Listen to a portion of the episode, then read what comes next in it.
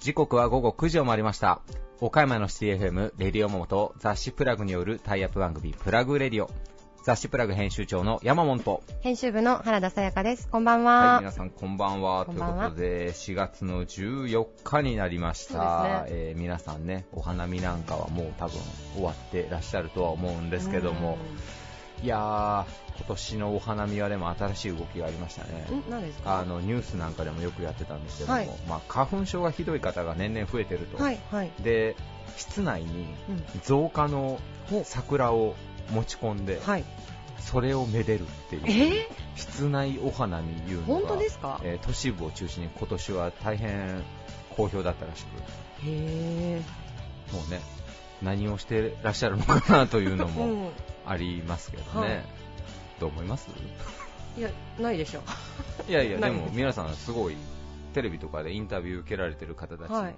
もう花粉もないし、うんすごくお花も綺麗だし、楽しいですって皆さんおっしゃられてるんですよ。え、え、これ正直な感想言っていいんですか、はいいや、花見じゃねえよ。いやいやいや、そもそも花見の時花見てないじゃないいや、ですか、皆さん。そうですけど、いや、でもね、やっぱちょっとは見ますよ。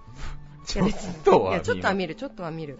まあでもね、花粉症ね、深刻ですよね。いや、そうなんですよ。で私こうまだなってないですけど。だからね、はいこれがどんどんエスカレートしていくと、うんうんもう全部部屋の中で完結しますよね。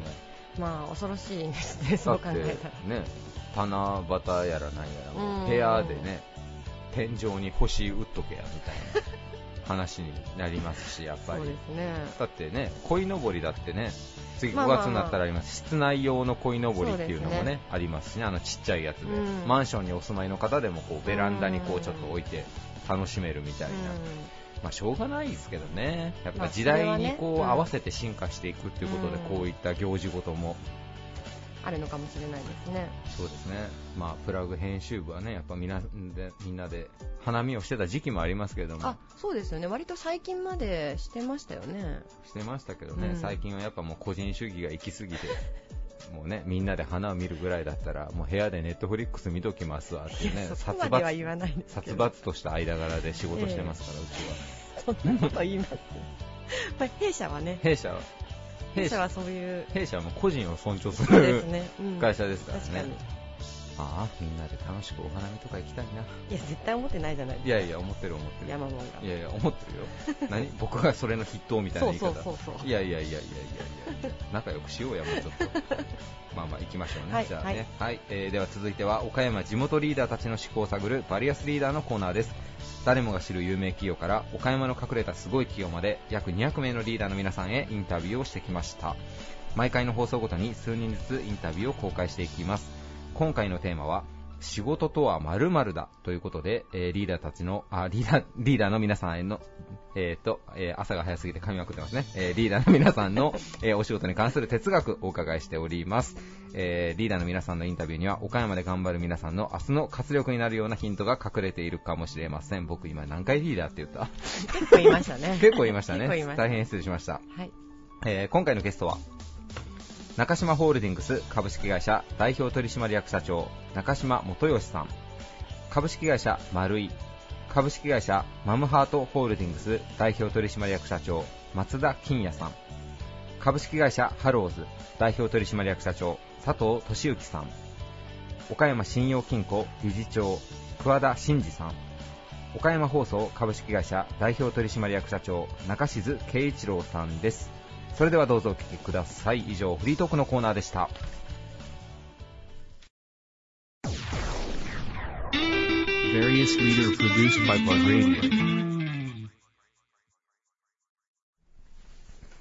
船舶推進装置や人工関節の世界的トップメーカーでありシステム会社やオフィスデザイン会社など複数の事業会社を運営されています中島ホールディングス株式会社代表取締役社長の中島元義さんです。よろしくお願いします。あよろしくお願いします。えー今回のテーマ、えー仕事とは〇〇だということで経営者の皆さんにご自身のお仕事の哲学をお伺いしています、えー中島社長にとってお仕事とは一体何でしょうか？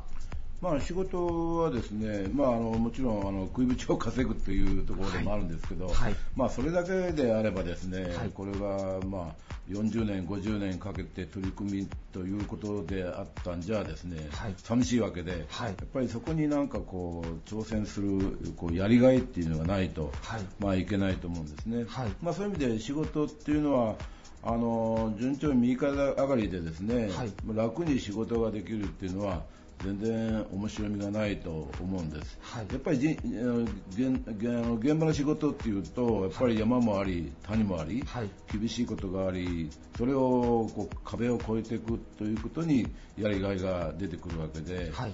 思わぬところで谷があって落ち込むかもしれないし、はい。でもその失敗がですね、はい。また生かされてあのそのやりがいのことにつながっていくということになるんで、はい。まあ、やっぱりそこの山が山あり谷ありという中に面白みがあってうん。やりがいにつながっていくんじゃないかなというふうに思うんですね。なるほど。だから、まあ、社員の若い人にも言うんですけど、はい。あのまあ、若い時に失敗した方がいいよと。はい。で失敗っていうのはするとやっぱりノウハウがあるできあ自分に身につくわけなんで、はいえーそれがあの、まあ後のですね成功につながってくるとはい。いうことでやっぱりあの、まあ、その失敗に挑戦何でもやっぱり挑戦しなさいとはい。言っています。なるほど。だけど50歳以上の失敗は許さないと言ってますんで。ご 50が1個ボーダーラインなんですか？50を超えると会社を潰しこすることにつながりかねないということで 失敗をするなら若いうち30代ぐらいまでにですね、はい。やっておいた方が、はい。そこで失敗しない人は50過ぎてから失敗するということになりますからなるほど。あぜひ若いうちにですねい。ろんな失敗をするということが大事じゃないかなと,、なるほどなるほと思っています。どはいじゃあもう逆に50までであればもう逆にまあ大きな失敗であったとしても全然やり直せるよというような気持ち心持ちでいた方が。だけど50過ぎてからっていうのは非常 に難しい。これ50以上の方は聞いてたらプレッシャーですねいや、熊本っていうのはやっぱり30代、20代、30代だと思いますから、はい。あんまりあの、50代の人は聞いてないんじゃないかな。あでもこう社長ご自身もやっぱりその、まあ、50というラインを引くかどうかはあれとしてやっぱ若いうちにやっぱ失敗というかやっぱ攻めていこうという心持ちで今までお仕事されてらっしゃったっていうそうですよ。だから、成功というのはですね、ノウハウがこうたまるとは思えないんですね。たまたま運が良くって、はい。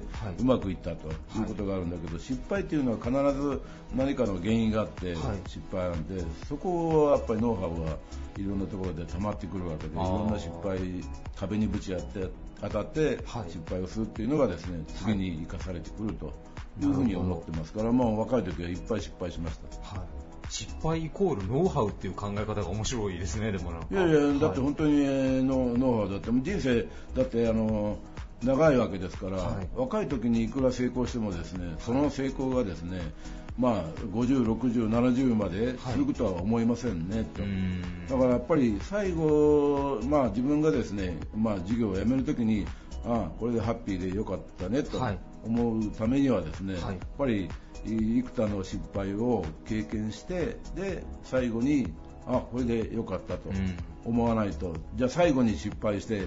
会社を潰すことになったら、今までの人生何だったのとうん。いうことになるじゃないですか。はい。だからやっぱり最後に自分が引退するときにあの人を人を残し、はい。会社を残し、事業を残して、はい。えー辞めていきたいよねと。うん。と思うわけですね。なるほどなるほどなんかこうちなみにあの失敗イコールノウハウっていうあのお言葉をお聞きしてわからないですけど、まあ、プロペラっていうのも今でこそもうすごい技術で世界的な技術で製品力だと思うんですけどやっぱ最初はそのトライアンドエアーの繰り返しでやっぱこう研鑽してブラッシュアップされてこられたってことです技よね。能的なところもね、だけど、まあ、事業っていうのはその技能だけじゃなくて、はい例えば合弁会社をやって、あんまりうまくいかなくて早く閉じてあーなるほどとかねまあ、そういうことでの失敗で、それから新しい新規の事業をとにかくやってみて、はい。でまあ、あんまりうまくいかなかったとか、あーそれからあのいろんな新しい技術を取り込んで事業をやろうと思ったんだけど、はい。まあ、あまりにも早すぎて、はい。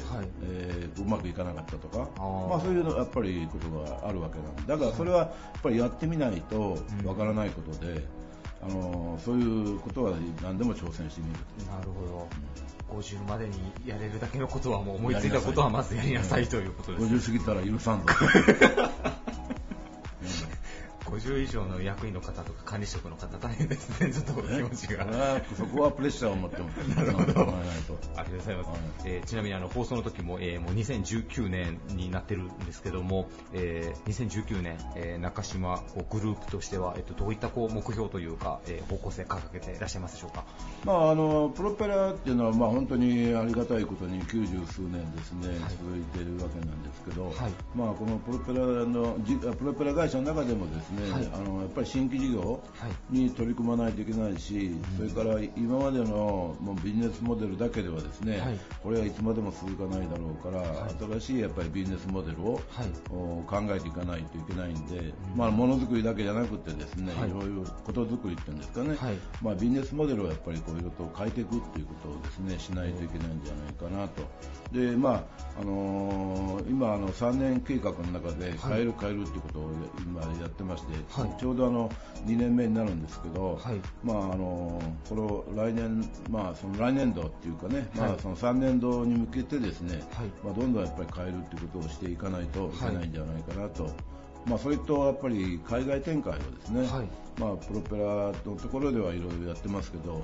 その他のメディカルとかシステム、他の事業についてもですね、はい。まあ、海外展開をどんどん図っていきたいうんというふうに思ってます。なるほど。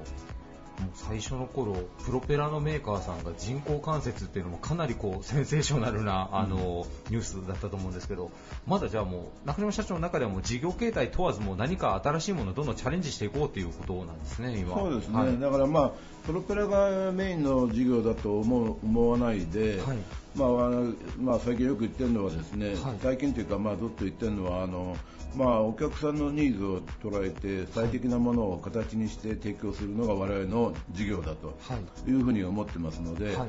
それはだからプロペラにこだわらず、ん。いろんなことを取り組んだらいいんじゃないかと。へというふうに言ってます。ーでもこう強い事業が一つあると、やっぱどうしても成功体験に引っ張られるというか、まあ、そこに甘ん。じてしまう方が多いと思うんですけど、やっぱ社長、どこでそういう危機感がこう、まあ、危機感なんですかね、そいやそれはだからプロペあの例えばあのカメラの話でコダックがあーはい。あのカメラがなくなってしまってですね、はいというところで富士フィルムは生き残っていると、はい。まあそのじゃあコダックと富士フィルムの差はどこなんだろうといはいうところでね、はい。まあ我々も勉強させていただいたということですよね。ベンチマークというか、参考にする企業も全然違いますね、やっぱもう出されてる事業の規模でいうと。いやいや、まあ、だけど、その90年以上も、そのだから一つの商品ではやってこれるっていうのは、まあ、珍しいと思わないといけないわけで、はいだからそれに安住してたんではですね、はい。あのビジネスの展開はありえないわけでして、はいだからそれはまあ本当にまあラッキーだと思うしかないわけで、うん。だから常にやっぱり危機感を持って新しいことにチャレンジするっていうのが、まあ、やっていかないと、はい。これがやっぱり経営者の役割だと思ってるんですよね。富士フィルムさんなんか、もう今もコスメの業界までこうね、事業の域広げまあ、られてますけど。ヘルスケアもやってるわけですね。はい中島グループさんとしても、じゃあもうプロペラとは一見も全く関係ないような事業をどんどん新規で立ち上げていくかもしれないって感じですね。そうですね、だからシステムの会社で、まあ、取り組んでるのは、例えば AI なんかも取り組んでますし、はい。あのもともと言えばあの QR コードみたいなものもですね、はい。昔やってたんですね。で 3D ファックスというような名称で、まあ、呼んでや事業化しようと思ったんだけど、ちょっとはい。早すぎてダメだったっていうのがありますけど。先ほど言われた早すぎるっていうのはそういうことなんですね、もう。ええそうですね。だからあんまりあんまりにも早すぎると、はい。なかなかやっぱりついていけ、まあつまあ、マーケットできていかないっていうのもあるし、それから 3D ファックス、ああの 3D プリンター、はい。これも結構早く取り組んでて、はい。で卓上型 3D プリンターなんかもですね、はい大前に売り出しを図ろうとしたんですけど、はいちょっと早すぎたと。だからあまりにもだから早すぎてもダメだし。なるほど。っていうか、まあ、自社だけでそれは頑張ってもなかなかこのやっぱり世の中は変えられないんで、はいまあ、そういう初回的な要請の中でうまく取り組んでいくっていうことが必要なんでしょうね。なるほど。中島社長の中で今一番興味がある対象でやっぱ AI とかそっちの分野になってくるんですか、まあ、AI は面白そうですよね、うん。なかなか、まあ、どういうふうに事業化していくっていうか、ちょっと難しいと思うんですけど、はいはい。うん。まあ、でもそれも本当に今までの経験則でいうと早すぎるのもあまり良くはないってことですね、もう本当に。ええで今あの会社もですね、まあ、はい。昔はだからプロペラ会社だけだったのが今ではえっと17社だっけ？うん。もう会社いろんな会社が17社も、まあ、世界的、まあ、海外も含めてですけどね、それぐらいになってきてますから、はい。まあ、それをもっとどんどんどんどん増やしていくっていうのは、まあ、一つの、まあ、課題ではあります。ね。なるほど。ありがとうございます。えー中島グループのえー今後の動きにも、えーぜひあの皆さん注目していただけたらと思います。ゲストは中島ホールディングス株式会社代表取締役社長の中島元義さんでした。ありがとうございました。ありがとうございました。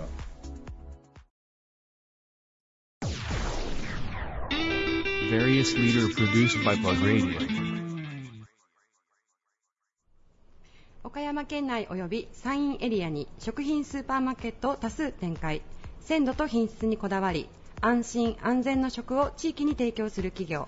株式会社マルイ株式会社マムハートホールディングス。代表取締役社長の松田金也さんです。よろしくお願いします。よろしくお願いします。お願いします。じゃあ社長今日も元気に。お願いします。もうとことんやりますよ。はい。とことんですね。もう馬力出してやりますからね。よろしくお願いします。お願いします、はいえ今回テーマが仕事とは何々だということで皆さんの仕事への哲学だったりとか思いというものを教えていただいてるんですけれども松田社長にとって仕事とは一体どういったものでしょうか？仕事ですね。はい仕事とはね、私はね、絆だと思ってるんです。絆はい。仕事はね、やはり、えー仕事をいくらしてもね、やっぱり人と人とのうん。つながりでやるもんだと思ってますし、はい。えー心と心、はい。物と物、おーね、えーそんな中で一つの成果だとか、結果を、お生み出すものだと思うんですうんね。そんなつながりっていうのは、まさに私は絆だと思うんですね。はい。でいい仕事ほどいい絆のもとに成り立ってるんじゃないかなとうん。思ってますし私もね絆を大切にね、はい。えーやっていきたいって思ってるんです。おーそれはもうずっと持たれてる心情なんですか？社長が。36で社長になって、今まで、えー22年、えー社長業を務めてるんですけど、えー私はあ絆を大事にした、うん。あ仕事をしていきたいって思ってますなんかあのそういう雰囲気が社長のお人柄なのかなと思うんですけれども。そうですね、はい。えー絆を大事にしようと思ってるのも私です。し、はい。日々の仕事をやってるのも私です。まさに私がね、えー思って行動してるっていうことなんで、えーそういうことですね。うん。はい。社長の仕事への哲学、まあ、仕事において一番大切にされているのもまた絆というものなんでしょうか？そうですね。絆っていうのは、先ほどお話ししたように人と人ってこう、はい。話もさせていただいたんですが、ネットワークだと思うんです。あの私自身あの持てる能力であったり情報であったり、えー何でも世の中のことが分かってるかっていうと、まあ、本当分からない欠落した部分はいっぱいあると思うんですねでもおそれぞれにいろんな情報や能力を持っている方々を一人でも多く知っているとかつながっているっていうことの中でえー仕事っていうのは楽しみもうん。より一層大きくなってくるしその中で出てきた成果っていうのは、はい。成果や結果っていうのは大きなものになると思ってます。あなるほど。ありがとうございますあの丸井さんといえばですねあの食育っていうものに大変力を入れてらっしゃるあのホームページ上でもレシピ動画をこう発信されたりであるとか先ほどちょっと教えていただいたんですけれどもスーパーの店頭のモニターでもそういった動画を流したりとかすごいですよねそういった取り組みも含めてされていることが。いやありがとうございます。2006年から2006年から。食育に取り組んで、はい。というのも食育基本法ができて、はい。えーやはりね健全な肉体に健全な精神が私は宿るって思っているんですね、えーそして健全な肉体はやはり健全な食生活からうん。生まれてくるもんだというふうに思ってます。どうもこのところですね、えー子どもたちの朝の欠食率があー高まっていたりとかですね、えーあのお食事をお粗末にするっていうようなことがですね、まあ、世の中の乱れにも、つながってるんじゃないかなというふうに思っているんです、そんな中で、えー取引先さんやお客さんと情報を共有化していってまたお客さんにも理解をしていただけるような取り組みをしていくために店頭にはそういったモニターがあったりとか、我々でねのところで毎週毎週開催されている料理教室の内容であったりっていうのも、お客様はあのお買い物しながらあのメニューを考えながらですね見ていただけるような環境を作ることで、うん、より良い食生活、はい、より良いテーブルにの食卓にねつながるようなことになればなっていうふうに思ってます。あの地域にあるスーパーマーケットっていうのはやっぱりあの私たちの、まあ、自分にとってもその食生活にすごく直結している部分だと思うんです。そこをまあこう底上げするような取り組みをされてやっぱりそのさっき言われてた健全な食でスーパーの方と私たち消費者をこうつないでくださっているのかなというのをすごく今感じてます。ありがとうございます、はい、ありがとうございます、はい、あのこれからもですねそういった取り組み皆さんぜひ注目していただけたらなと思っております。今後のあのビジョンといいますか何か新しいことをまたしようとか何か考えられていることはあるんですか？ちなみに社長。あのはい、やっぱり大変こう世の中変わってきたと思うんですね、えーいかにして、え働いている方々そして我々の地域のお住まいの方々っていうのを、まあ、一緒になって仕組みを作りながら、うん、守っていくっていうか、うん、生活していくっていうようなことっていうのは、私たち地域スーパーの大きな役割だと思うんです。ね。で地域の方々がこうやって働きに、えー、我々のところにも数多くの方が来られるんですね。えー、こういった方々の働き方であったり、はい、見直し方であったりとかあもっともっとどういうんですか効果がある仕事の仕方があったりとか、はい、まあ、そのことを例えばこう IT 化であったりとか AI を活用していったりとかですね、えー、そういった分野の取り組みっていうのは努めあの強めていこうというふうに思っているんですね。またあの若い社員の方々に向けてはね、あの今あ岡山に企業内保育園をはい、を作らせていただこうというふうに思っていて、はい、まあ、これも、えー、地域の方々我々の会社の社員の方々もそういった施設も利用できるんだけど地域の方々の、まあ、働いておられる方にも利用してもらえるような、はい、あ仕組みで、えー、作らせていただけたらなというふうに思っているんです。それとあと去年のの12月、はい。えー、21日にですね、はい、岡山県下初めてで、えー、地場の経済界でですね、はい、電力会社を作らせていただいたんですね。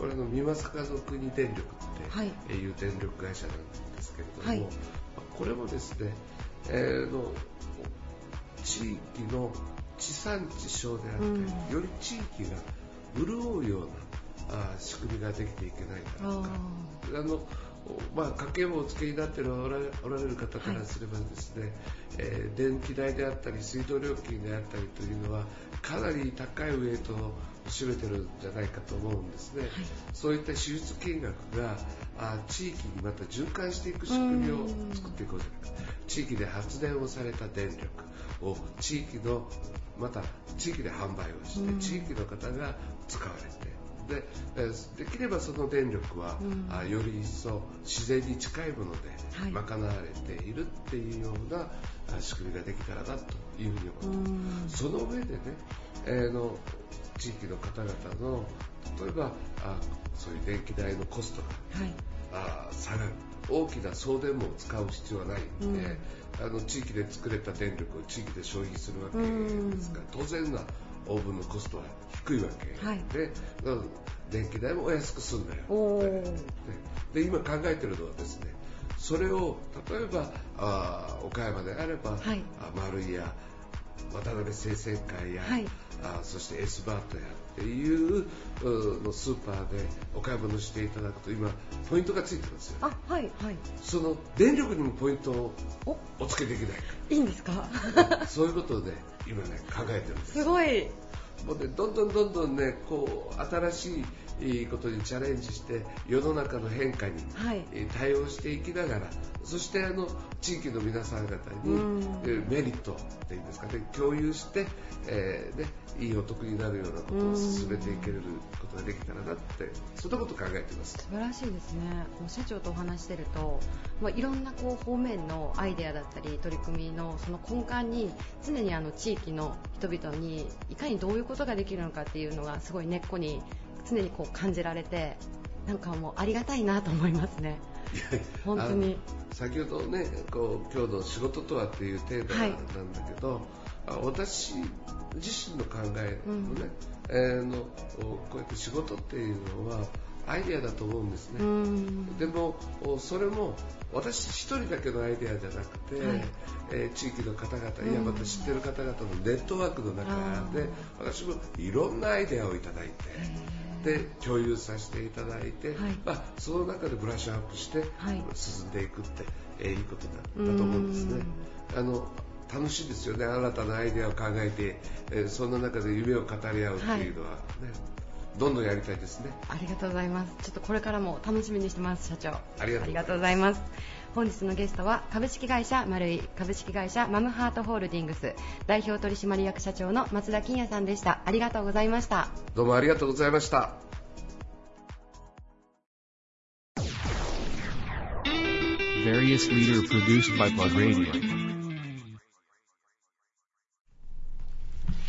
岡山に拠点を構え、瀬戸内商勢圏180店舗3000億円構想を掲げる全店24時間営業のスーパーマーケットチェーン、株式会社ハローズ代表取締役社長の佐藤俊之さんです。よろしくお願いします。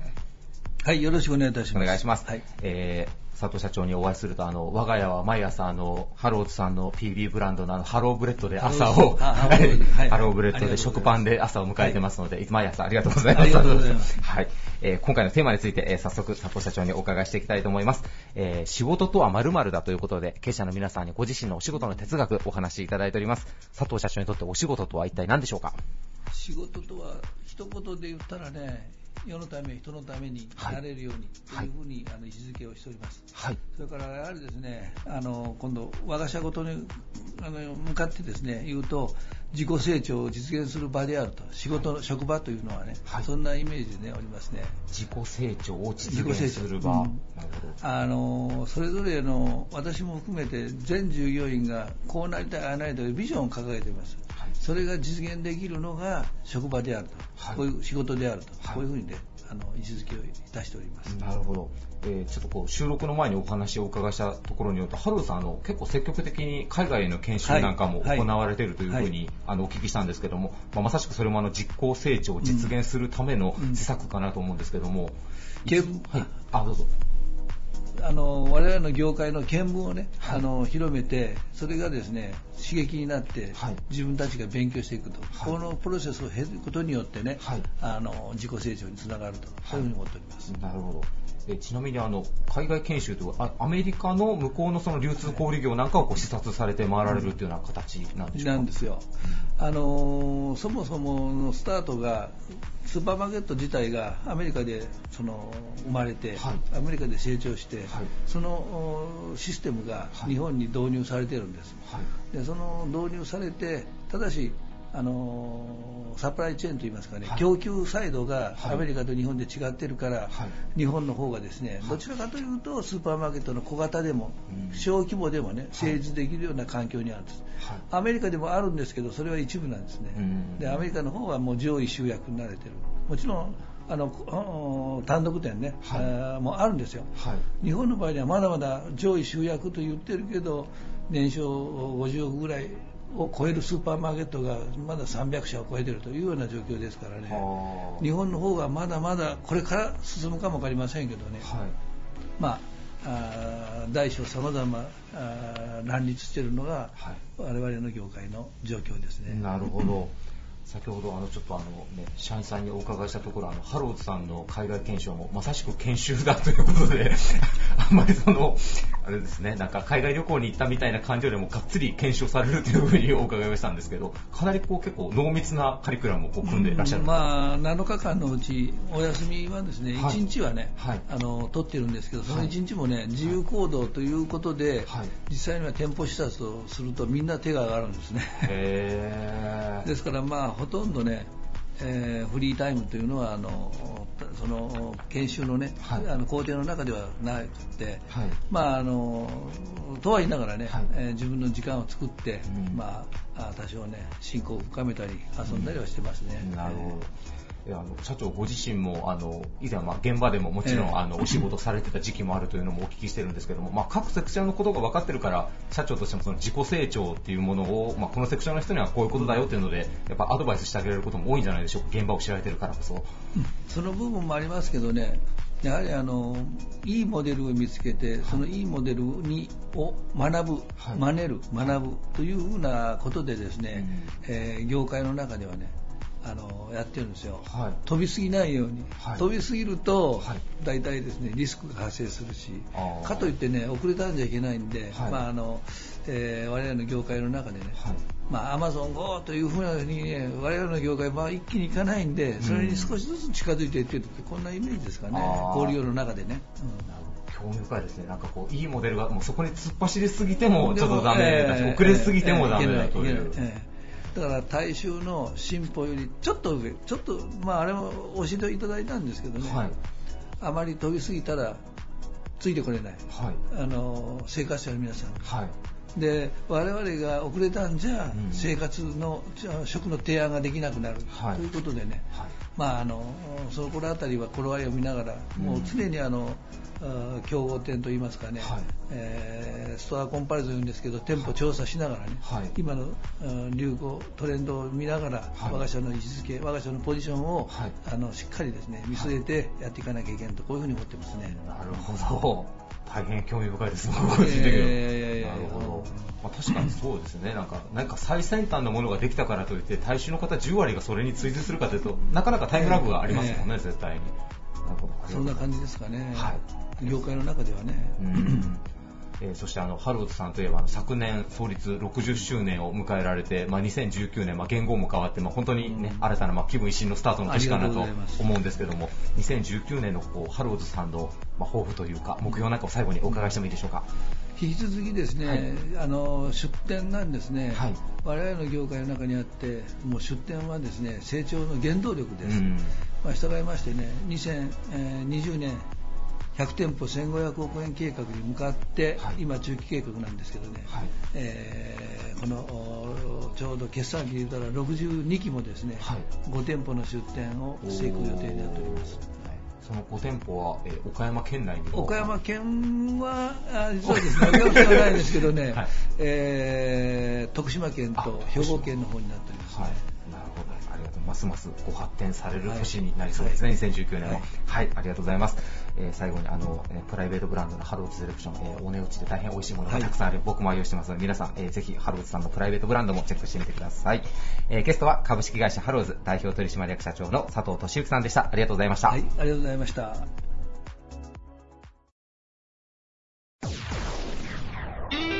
Various leader produced by Plug Radio.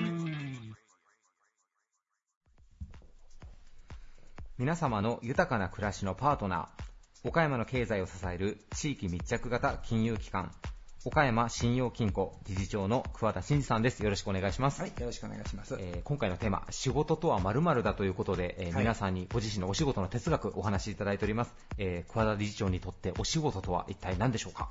そうですね、あの私にとって仕事というのはあのライフタイムライフタイムコミットメント。えーもしえーこれ日本語で言うならばですね、終身関与とでも言いましょうか。はあ。あそういったことだと思います。終身関与、はい。終身雇用っていうのはよく聞きますけど、ね。は初めて終身関与という言葉聞いたんですが、えっと、どどういった意味合いなのもうちょっと詳しく教えていただきはいたいで、すか、元やらの私の岡山信用金庫はですね、岡山を元気にというこれがあの使命でありまして、はい。まあ、そのためにですねあの金融以外に、まあ、例えばビジネス交流会をやってですね、はいはい。お客さん同士のまあお見合い、はい。お客さん同士でですね仕事とかお金を回していく、まあ、そういった仕組み作りとか、はい。あるいはあの、まあ、エリアサポートというファンドを作ってですね、はい。まあ、創業とか、はい。あるいは新規事業、はい。まあ、こういったものを応援することによって、まあ、この岡山の、ね、企業の元気を全国発信しようと、はい。まあ、こういったこともやってるんですけれども、まあ、それ以外にねもう一つ岡山信用金庫の顔があるんです。でこれは地域貢献活動、はい。まあ、例えばですねあの裏じゃあの、はい。このお祭りにですね、まあ、若い職員と一緒に私も参加してですね、はい。まあ、岡山を盛り上げようとか、うん。あるいはあの、まあ、ファイジアの岡山ですね、はい。あるいはこの前のあの、まあ、T リーグ、はい。岡山リベッツ、はい。まあ、こういったあのスポンサリングを通じてですね、まあ、例えばあお祭りとか、はい。あるいはスポーツとか、はい。まあ、こういったものを、まあ、一つの糧にして岡山が一つになる、まあ、こういったことも応援してます、まあ、そういった意味でですねこれはもう一緒に受けられないなと、まあ、そういう部分でですね、えーまあ、あの今は仕事でやってますけども、はいはいまあ、そういうことは、まあ、おそらく一生続けるだろうとなるほどいうことで、まあ、ライフタイムコミットメントはいということを、あの考えております。なるほど。あれですね、なんかまあ、抜けられないとはおっしゃられましたけど、自分の方からまあ関与し続けていこうというようなそうですね現れでもあるということですね。なるほど。まああのね、T リーグで岡山リベツなんかも、まあ、ちょっと前になりますけど、初戦、なんと、まあ、ミラクルで、まず初戦勝ちましたよね。そうですよねははいい。岡山新聞局さんは2019年もやっぱその地域のお祭りだったりとかスポーツとか、まあ、そこはもうもう今後もう永続的にもうずっと応援していこうということですかね、そうですね、2019年まあ、そのたも。めに私自身ももう一生体を鍛え続けていかんのかなというふうに思ってます。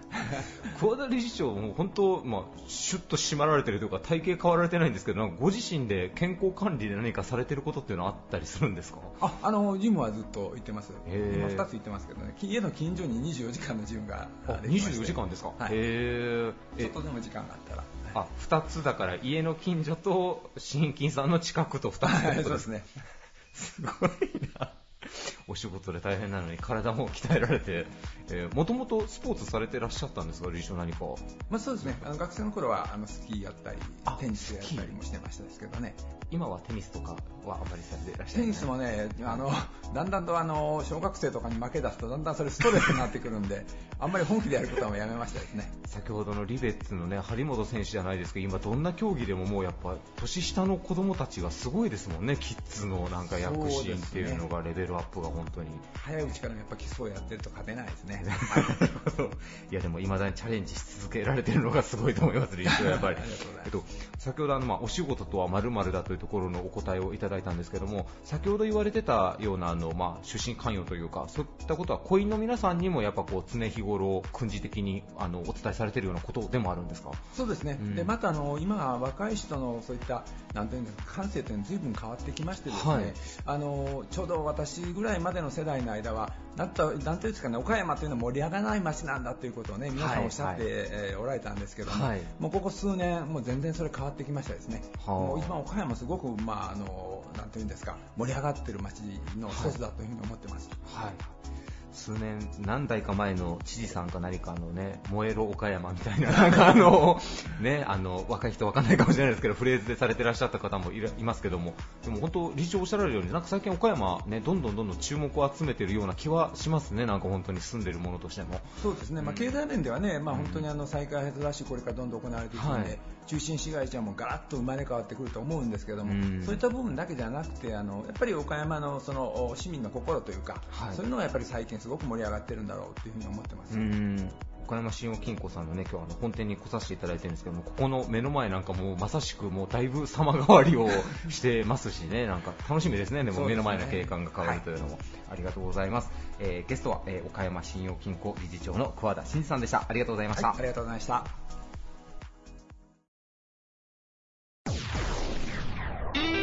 Various leader produced by Plug Radio. 岡山香川を放送エリアとするテレビ局、オークンでおなじみ、略称は OHK です。岡山放送株式会社代表取締役社長の中静圭一郎さんです。よろしくお願いします。はい。えー実は4月の1日で、えー OHK さん開局50周年を迎えられるということで、えーおめでとうございます。いや、ありがとうございます。はい。えーどうでしょうか？中静社長、こう、50周年のこう、節目に、こう、まあ、社長を務めてらっしゃるということで、今のお気持ちなんかをまず最初にお聞かせいただいてもいいでしょうか？えーあのまあ、50周年というね、やっぱりある種の歴史をね、積み重ねることができたってのは、やっぱり地元のね、やっぱりあの視聴者の方中心に、やっぱりいろんな方が助けてくれたということだと思ってます。はい。それであのやっぱり感謝というかね、うんえー大変ありがとうございますというかね、まあ、はいそれが、あの基本だと思ってますので、はい。ただ、まあね、50年過ぎたにしても、やっぱりこれからの50年を、まあね、もちろん50年以上なんだろうけど、やっぱりそれをどうするかっていうのがね、やっぱり非常に大きな、なんていうかな、やっぱり課題ですので、はい。まあ、これからの50年をどうするかっていうこともですね、えーちょっとしっかり心に刻んでですね、はい。えーいい方向にですね、やっぱり会社っていうのはね、やはり、えーまあ、従業員もそうですが、やっぱり特に放送局ですので、やっぱりこの地域をですね、やっぱりまあ元気にするというかね、やっぱりそこら辺のところが非常に大きなやっぱり課題だと思ってますので、はいえーそれをさらにですね、えーブラッシュアップというかね、えーいい形に磨き上げていくことが大事だと思ってます。はい。それでまあ感謝という言葉とね、まあ、もう一つ、今日あの仕事っていう話になりましたが、はいまあ、幸せな顔を作るっていうはいことをですね、やっぱり、なんていうかな、あの自分の心の中でですね、やっぱり仕事をやる上でのある種の、えー戒めというかね、はい。えーそこら辺の気持ちを持って、えー仕事を続けていきたいなと、まあ、ある意味で、まあ、生き様のようなものなんですが、まあ、あの核ありたいという、なるほど。そういう。私の気持ちでもあります。はい、はい。えー今回のテーマ、仕事とは〇〇だというふうに、えー皆さんに、えーお言葉を置き換えていただいているんですが、中市スタジオは仕事とは幸せな顔を作ることだということで、えー置き換えていただいてますけども、えーこれは社長の座右の銘的なことでもあるんでしょうか？まああのなんていうかな、やはりあの放送局ですので、はい。やっぱり視聴者がですね、やっぱり、えー、おいしくの番組を見てですね、やはり幸せな顔になるっていうかね、なるほど。それをやっぱりこううまく作っていければ、やっぱりね、そのやっぱりメディアで働く意味っていうかね、はい。えーそれはやっぱり非常に大きな、なんていうかな、あのバックボーンになれると思っうてますし、ん。えーまあ、社内の人間にとってもね、やはり、えー幸せな顔を作るっていう、まあ、ある意味でね、はい。それは基本的にはあの、まあ、給料のね、はい待遇っていうことにもなるんでしょうが、まあ、あのやっぱり社員の方の生きがいというかね、やっぱりそこら辺のところで、えーやっぱり自分のね、はいえーきがいをやっぱり見つけることで、まあ、幸せな顔にですね、はい。なってもらいたいなという、まあ、ある意味で、えーまあ、願いのようなものかもしれませんが、なるほどまああの仕事をやる上では、それが一番大事かなと思って、うん。まあ、先ほども言いましたが、はい。戒めというかね、はい自分のバックボーンとして考えています。なるほど。なんかそう、お話を聞いてたら、こう、あれですね、多くの顔もなんか幸せそうに見えてきますね、なんか社長。若若干ちょっとこう、無表情っぽい感じもありますけど、なんか。でも、オークンもね、大人気ですもんね。こう、50周年の中でも、やっぱオークンの存在っていうのは後半結構かなり大きかったんじゃないでしょうか。そうね、はい親しみになるっていうかね、うんやっぱり何かやっぱり心がね、やっぱりこう、ふっと、なんていうかな、和むというかね、はいやっぱりそういうキャラクターってね、なかなかあるようでないんで、やっぱり今いろんな調査をしてもね、やっぱり王君っていうのはね、非常にね、人気はい。が高くてですね、うん。やっぱり、そういうね、やっぱり、あーあー、王君の放送局だなっていうことがね、うん。やっぱり分かってもらえて、えーそれなりのね、やっぱりみんなにですね、やっぱりある意味でまあ幸せな顔になってもらえる、はい。そういう放送局でありたいなとは思っています。はい、ありがとうございます。えーちなみに、あの、すべて多分ね、オフレコの部分も今現、収録の段階では、ちょっとまだ全部はお話はいただけないかもしれないんですけども、その開局50周年に向けて、まあ、いろんな企画がもうすでにスタートしているものとか、まあ、4月1日前後ぐらいで、こう、まあ、されるものとかもあると思うんですけども、何か今、教えていただける範囲では、どういうことを計画されているかっていうのを教えていただいてもいいですか？はい、えーとまあ、あの4月1日の前後、まあ、半年をですね、はい。えーまあ、50周年ある種の期間中というような捉え方をしてまして、それの最初は、まあ、昨年のあの9月29、30であの元気祭りっていうかね、はい。えーミュージックトライブも合わせて、えーやったのがあのある種始まりなんですが、はい。ちょっと台風が来たんで、あ。えーまあ、29は無事できたんですけど、30はちょっとやっぱり中止になりました。うん。えー本当はね、2日間やるとよかったんですが、はいまあ、それはまあどうしてもね、天気のためなんですが、はい。まあ、それがある意味であの最初のね、えーースタートになりまして、はい。でまたあのちょっといろんなことを考えてて、なかなかあのまだはっきりしてない部分もあるんですが、えーまあ、3月の終わりにですね、はい。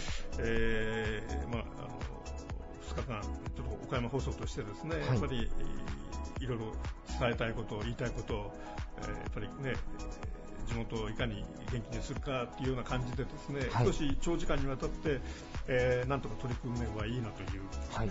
それとあとあの、まあ、ずっと瀬戸内をね、やっぱり、うん。素晴らしいっていうところを、やっぱりみんなに分かってもらうってことで、まあはい。瀬戸内のシンポジウムもあのえーやってまして、はい。えーと今年はあ6月の下旬ですが、えー一応、まあ、あの瀬戸内と環境というかですね、うん。そこにあのやっぱりまあ幸せというかね、うん。それ幸せのコミュニティということを、まあ、そしてテーマにしながらですねやっぱりえー地域に住む人たちの笑顔をどういうふうに取り戻せるか、うん。まあそんなようなことをですね、まあ、シンポジウムを今考えています。なるほど。あと、まああのちょっとね、やっぱりあの岡山放送としては、やっぱり地域の偉人ということをですね、はい。えーまあ、取り上げてまして、はい。えーまあ、あの一昨年いや3年前にはどこ敏夫さんで、はい。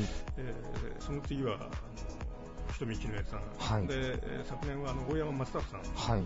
取り上げまして、これも来年ですね、えーちょっと空海 っていうね、非常にあの、まあ、ある意味でね、えー非常に偉大な人なんですが、はい。えーちょっと空海をなんかですね、やはりこう、もう少しこの地域の人たちにもですね、なんか分かってもらえるような、えーそういう番組をですね、なるほど。えーちょっとできたらいいなということで、今だと少しまだ、なかなかまだ話しづらいところもあるんですが、はい。まあ、そういう方向でですね、やっぱり、えーこの50年というのを節目にしてね、それがやっぱり次の、なんていうかな、やっぱり明日にうまくつながるようなですね、なるほど。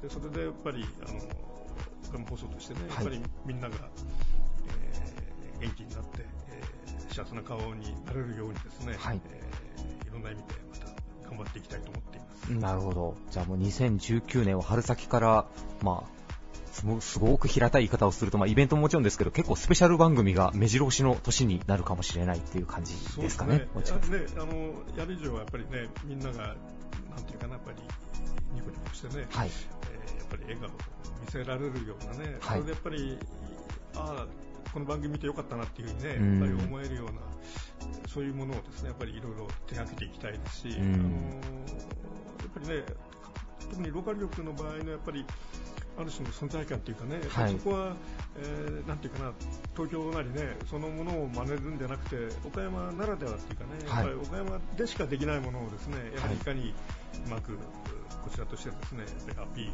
できるかどうかだと思ってますうので、ん。ちょっといろんな、なんていうかな、ある種のね、独自性っていうのが大事ですので、はい。えーその独自性をですね、はいえーいかにうまく発揮できるかが、えー私の勝負の答えだと思っています。なるほど。OHK さんね、人気のこう、バラエティ情報番組なんかもたくさんありますけど、まあその歴史、岡山の偉人を振り返るっていうようなところもありきで、まあ次の新しい、先ほどから言われている独自のなんかこう、期待感しかないんですけど、社長、とりあえず OHK のチャンネルにずっとチャンネルを合わせて、また番組を拝見できたらなと思うんですけど、社長が出演したりっていうのはないんですかね？あのね、そういう希望があれば、あ、希望があれば。いいんでしょうけどね、はいまあ、あの私個人というよりもね、やはり、はいえーやっぱりこの岡山放送がね、やっぱり顔が、まあ、あるわけなので、はいえーまあね、その顔の一つに、まあ、なれればいいんでしょうけど、はい。えーやっぱり放送局全体としてね、やはりこういうことを考えてる、まあ、それをね、うまくコミュニケーションが図れればいいわけですので、はい。えーまあ、なかなかね、あの、すいません、なんか僕が困ったことを聞いてしまいましたね、はい。いえいえいえいえいえいえ。いや、あの、あまりこうね、なんか、ローカル局というか、地元の放送局の代表の方自らこう、電波で語られてるって、僕あまりなんかこう、ね、見た覚えがそんなにこうないので、なんかせっかくの機会なんで、王くんと中瀬社長のコラボで何かこう、OHK を語っていただくみたいなのも、はい、すいません、あの、全く採用されないとかもしれないんですけど、企画の一案で、社長、ちょっと頭の片隅に置いといていただいていけたらな。はい。はい、はい、皆さん、の、開局50周年を迎えられた OHK さんの番組、えー、今年もね、皆さん要チェックで、えー、ぜひ皆さんにご覧いただけたらなというふうに思います。ゲストは、岡山放送株式会社代表取締役社長の中静圭一郎さんでした。ありがとうございました。どうもありがとうございました。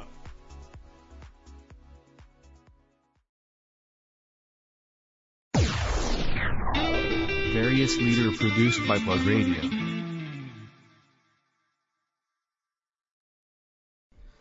バリアスリーダーのコーナーでした。えーね、すいませんね、冒頭も噛み上げてい。や本当にねえー本当に噛み上げて。朝からと言ってたんですけどすみません、えー収録が朝なんです。そうなんですそうなんです。夜9時の放送、朝9時に撮るというね、はいもうね、もう全くもう、時間も季節感も何もかもあったもんじゃない。そうですねなんなら今3月ですからねすいませんね、低血圧なんで、ちょっと朝が弱いんですいませんね大変失礼しました。えー番組終了後には、えーポッドキャストの方でも番組を配信しております。聞き逃された方は、ぜひ、ポッドキャストの方で番組を探してみてください。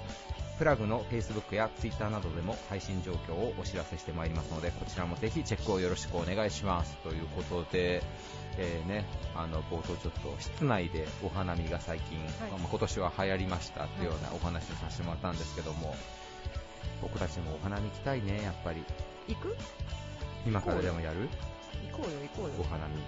あのーまあ、3月のね末4月の頭が入校なんですけれどもそれが終わったら皆さんだいぶこうね殺気が解き放たれてるんじゃないかなと、うちは毎年お花見シーズンは締め切りね。目前なんで、はい。ね、花とかをね、めでたりしてたらね、ね。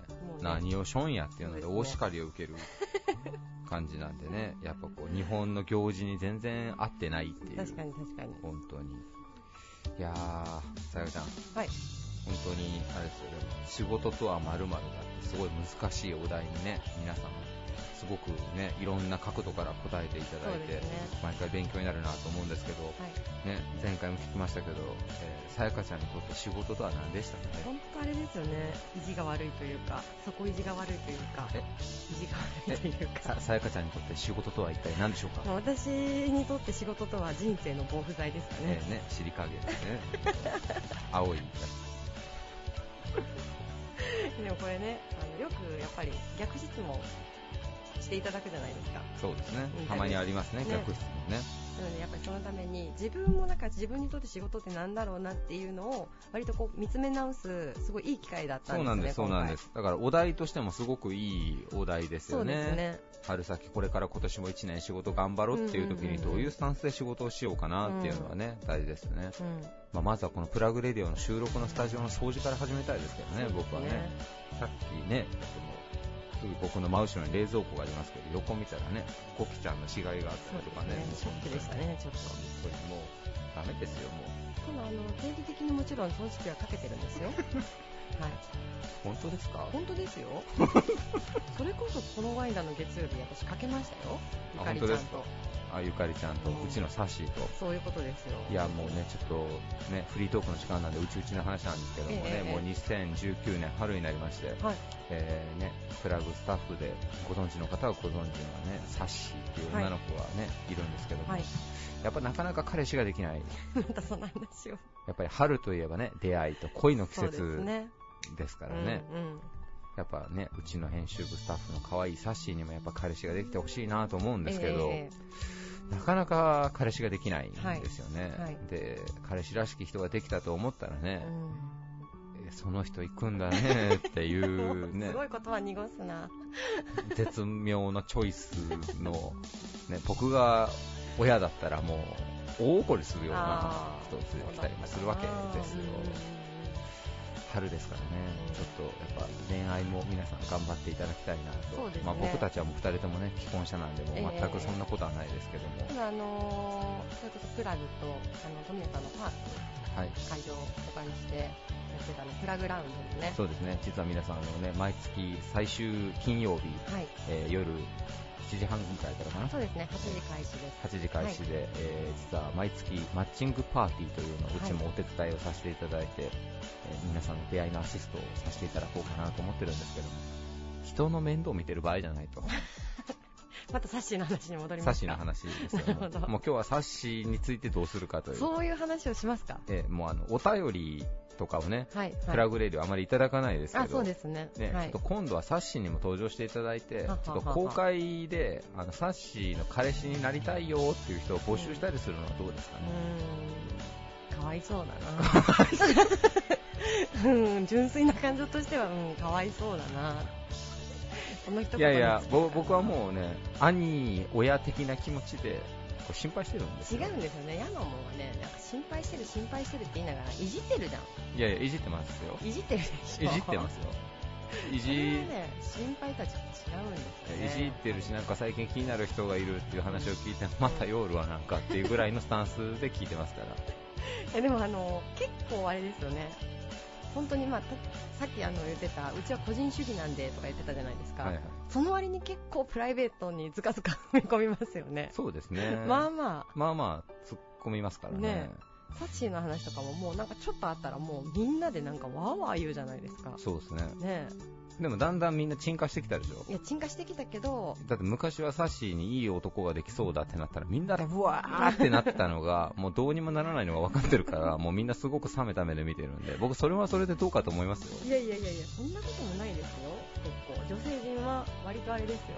いや僕聞いてますよ、うん。女性陣だけで飲み会に行くじゃないですか、はいプラグスタッフは、もうサッシーがもう針のむしろになってるそうじゃないですか。